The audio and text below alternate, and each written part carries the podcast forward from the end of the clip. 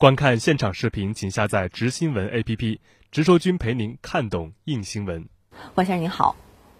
北约峰会在争吵声中落幕，二十九个成员国首次签署涉华联合声明，称中国崛起为北约带来机遇和挑战。美国鼓噪的中国威胁论并没有进入声明，那么您对此如何解读？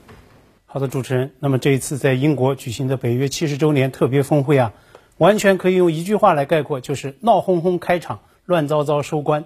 那么，北约峰会首次讨论中国议程，并且呢就此发布声明。这一方面呢是中国自身实力的不断壮大，越来越接近世界舞台中央。那么，中国的影响力投射全球。另一方面，我想最重要的原因恐怕呢还是在于美国的全力推动。我们看到，无论是美国驻北约女大使在峰会前的舆论造势，或者呢。国务卿蓬佩奥他祥林嫂般在国际场合，特别是北约会议上反复抹黑攻击中国，那么都是为了这个目的。说句题外话，那么外交部发言人华春莹啊，昨天呢很可能又成功进行了一次概念输出。今天啊，雅虎新闻把 Aunt 祥林，也就是祥林嫂的英文意义写进了标题：The story of Aunt 祥林，the pitiable female character China compared to Mike Pompeo。那么，中方用可悲女性形象祥林嫂的故事来比喻蓬佩奥。我估计啊，只要这位国务卿他不管不顾外交官的底线，那么继续在各种场合抹黑中国的这个危险道路上行差踏错，那么 Aunt 祥林大概率会成为他的一个新的标签。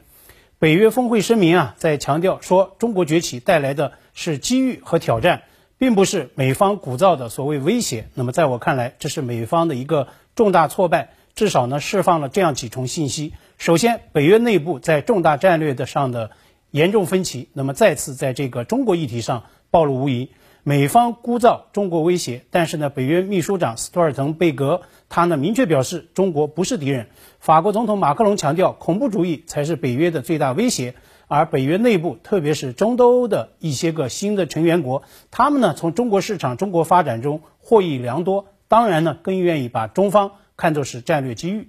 那么其次，北约其他成员，那么当然有理由怀疑美方鼓噪中国威胁的他的真实动机。那么这是老大在压服其他成员，又要加码军费、多交保护费、保护费的又一个名目吗？那么由此呢，自然就引出第三点：美国作为这个北约同盟的老大，那么对北约这个组织乃至北约议程的这个掌控力在显著下降。那么，唐宁街一段疯传的这些个北约峰会领导人他们咬耳朵的视频，就在显示特朗普沦为孤家寡人、不受待见是证明。那么，法国总统马克龙当面回击特朗普，严肃点，坚持北约脑死亡说法，也是证明。那么，这一次峰会最新声明强调中国机遇和挑战，而不是中国威胁，我想就更是最新的证明。